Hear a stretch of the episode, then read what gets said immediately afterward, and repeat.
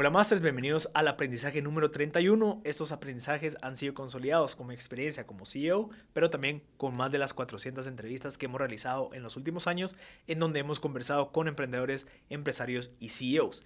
Este aprendizaje número 31 habla de algo bien interesante que tal vez nosotros al momento de querer empezar a emprender ni siquiera lo tenemos en la mente, pero creemos que es algo bastante valioso. Esto, esto me lo dio un, en un episodio del podcast eh, un buen amigo que dice, un buen abogado vale la pena. Involucra a tu abogado en todo para escuchar sus puntos de vista y su experiencia.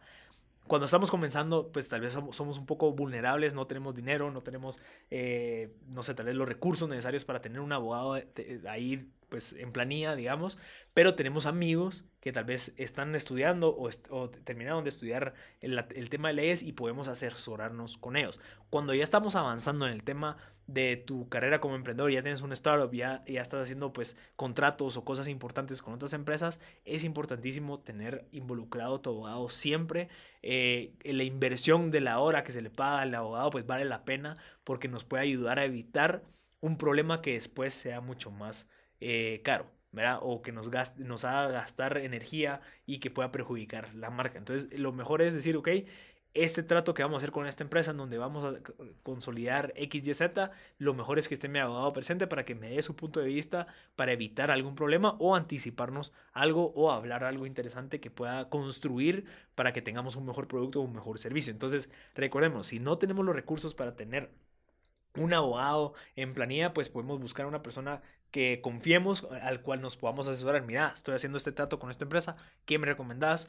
Te invito a tomar un café, te invito a mi casa a cenar, pero quiero que me des tu punto de vista sobre este caso. Si nosotros ya tenemos un abogado, pues tenerlo en las reuniones y que nos esté dando su punto de vista, preguntarle, mira, esto cómo se miraría si hacemos este tema fiscal, cómo hacemos este tema con el tema de la sociedad, las acciones, etcétera, etcétera, para que podamos evitar cualquier gasto o cualquier eh, gasto de energía a futuro que pueda perjudicar la marca.